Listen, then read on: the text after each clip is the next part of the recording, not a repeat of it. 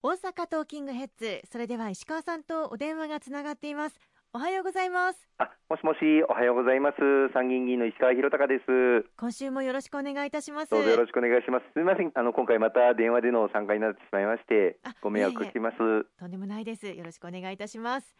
さあ今週は住民投票の結果を踏まえましてこれから大阪がどうなっていくのかそして政治の世界ではどのように考えていらっしゃるのか詳しく伺っていきたいと思います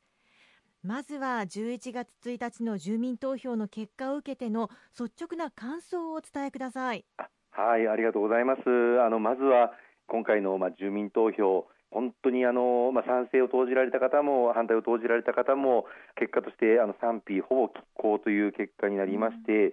まあ、あの結果としては1万7000票会差で、まあ、否決というふうになったわけですけれどもあの悩みながらあの投票所に向かわれた方多かったんではないかなというふうに思っています。はい、あのいずれにしてもあの本当に大阪の未来のことを大きく議論をし、そして悩み抜かれて投票に行かれたすべての大阪市民の皆様に心からあの感謝をまた敬意を表したいというふうに思います。あの私ども公明党としてあの今回えー、まあ、前回2015年の住民投票にかけられた協定書から大きくバージョンアップさせることができ、まあ、今回はあの賛成できるあの自信を持って市民の皆様にお訴えできる内容に売り上げたつもりでございましたけれども残念ながらそのあの私どもの思いがあ十分に市民の皆様に、浸透しなかった結果とこれはあのひとえに私ども党の力不足の結果だというふうに思っておりましてそれにもかかわらずですね多くの皆様にいろんなところで各地で説明会をさせていただいたりまた街頭での説明会をさせていただいたところにご参加をいただいてまたご支援をいただいたことに心からあの感謝と御礼を申し上げたいというふうに思います。まあ、特にあの前回が不十分な内容という思いから、まあ、反対の立場であったがためにですね、なんで今回賛成に回ったのかということについて、私どもとしては一貫した立場で改革は進めるべきだけれども、まあ、不十分な内容で賛成するわけにはいかないという立場で臨んできたわけですけれども、まあ、そうしたこれまでの経緯とかについても、まあ、十分私どもの思いがまあ伝わらなかったのも本当に大きくあの反省をしなければいけないなというふうに思っております。まあ、いずれにいたしましてもあの結果はあの大阪市存続ということがあの決まりましたが、はい、あ多くの方がやはり改革は必要だというふうにあの感じておられるということも一方であのよくよく今回の結果から現れているというふうに思っておりますのでしっかりと大阪の発展のために改革をさらに進めてまいりたいというふうに思っております。今すぐ変わるということではない分伝える側としてもなかなか難しいチャレンジだったのではないかなと思いますがそのあたりいかがですか？そうですね、まあ、今回、あの都構想が仮に可決されても実施されるのは2025年からということやまたあの広域行政を一元化したとしてもその効果が現れてくるのは徐々に徐々にだというふうに思いますしさらにはあの特別区という新しい自治体をまあ作るということについて一体どういうふうになるのかということを十分私どもも市民の皆様住民の皆様に十分なイメージとして、まあ、未来の話でございますので正確にまた詳細にあのお伝えすることができなかったなというふうに思っておりますが、まあ、いずれにしましても結果はもう出ておりますのでこの結果を受けてですねどう大阪をあのさらに発展させていくのかということを一から考え直していきたいというふうに思っています。うん例えばまあ住民サービスについても都構想が実現しても住民サービスは維持されるということは変えても変えなくても同じと思った方も多かったのかもしれないですよね。そうですね、まあ、変えても変えなくても同じと思われた方ももしかしたらあのいらっしゃったかもしれません。私どもとしてはあの十分あの大阪がこれから大きく変わっていくということをあの訴えたつもりだったんですけれども、そこが十分にあの住民の皆様に伝わらなかったということ、まあ、伝え方あるいは説明の仕方も含めてあの大きな教訓として今後に生かしていきたいと思いますね。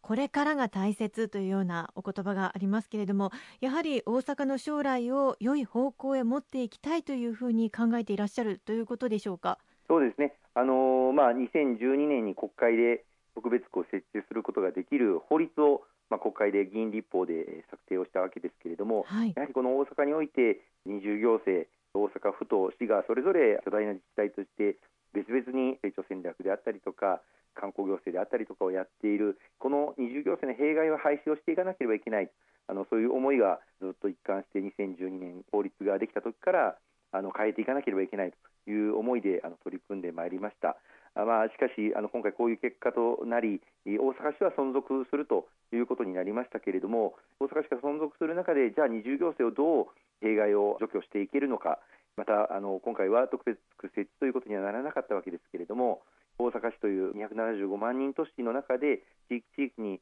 合ったきめ細やかな住民サービスを行えるような体制、えー、仕組みというのはどうやったら作っていけるのかこの辺を議論していかなければいけない。それが大阪の未来の発展また住民の皆様の暮らしの向上につながっていくというふうには確信をしています。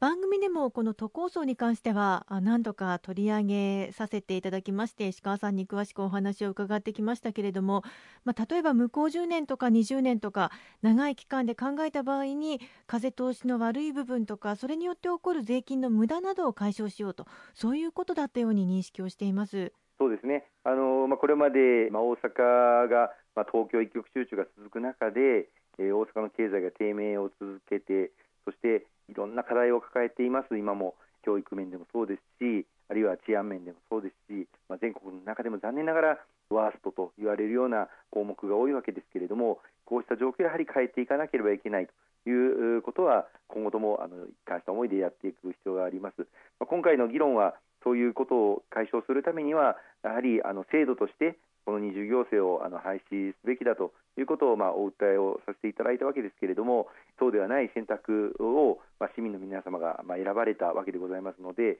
その選択に従ってじゃあどういう方向で大阪を発展させていかなければいけないのかということを真剣に議論しながら次の改革に取り組んでいきたいというふうに思います。広域行政についても、まあ、かなり伝わりにくかったようには感じますが、そのあたりいかがでしょうか？そうかもしれませんね。これも、まあ、我々のあの力不足のゆえだと思います。広域行政の一元化ということを、まあ、訴えました。まあ、広域行政といっても、なかなかこう我々市民一人一人の身近な話ではないもんですから、あの例えば高速道路の整備ですとか、あるいはあ鉄道網の整備ですとか、あ観光行政ですとかといっても私たちの生活に直接直結しているかというとなかなかイメージがそれが二重行政で行われているということについて伝わりにくかったのかもしれないなというふうに思っています。まあ、こうしたこともしっかりあの教訓としてですね次の戦いに備えていきたいと思っています。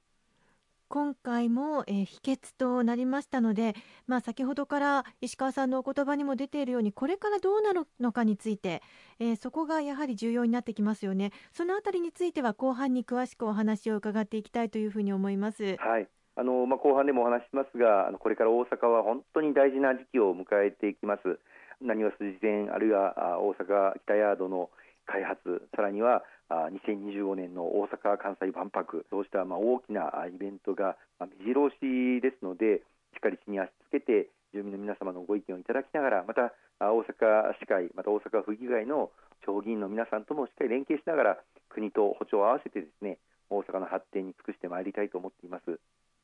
ありがとうございます。後半もよろしくお願いいたします。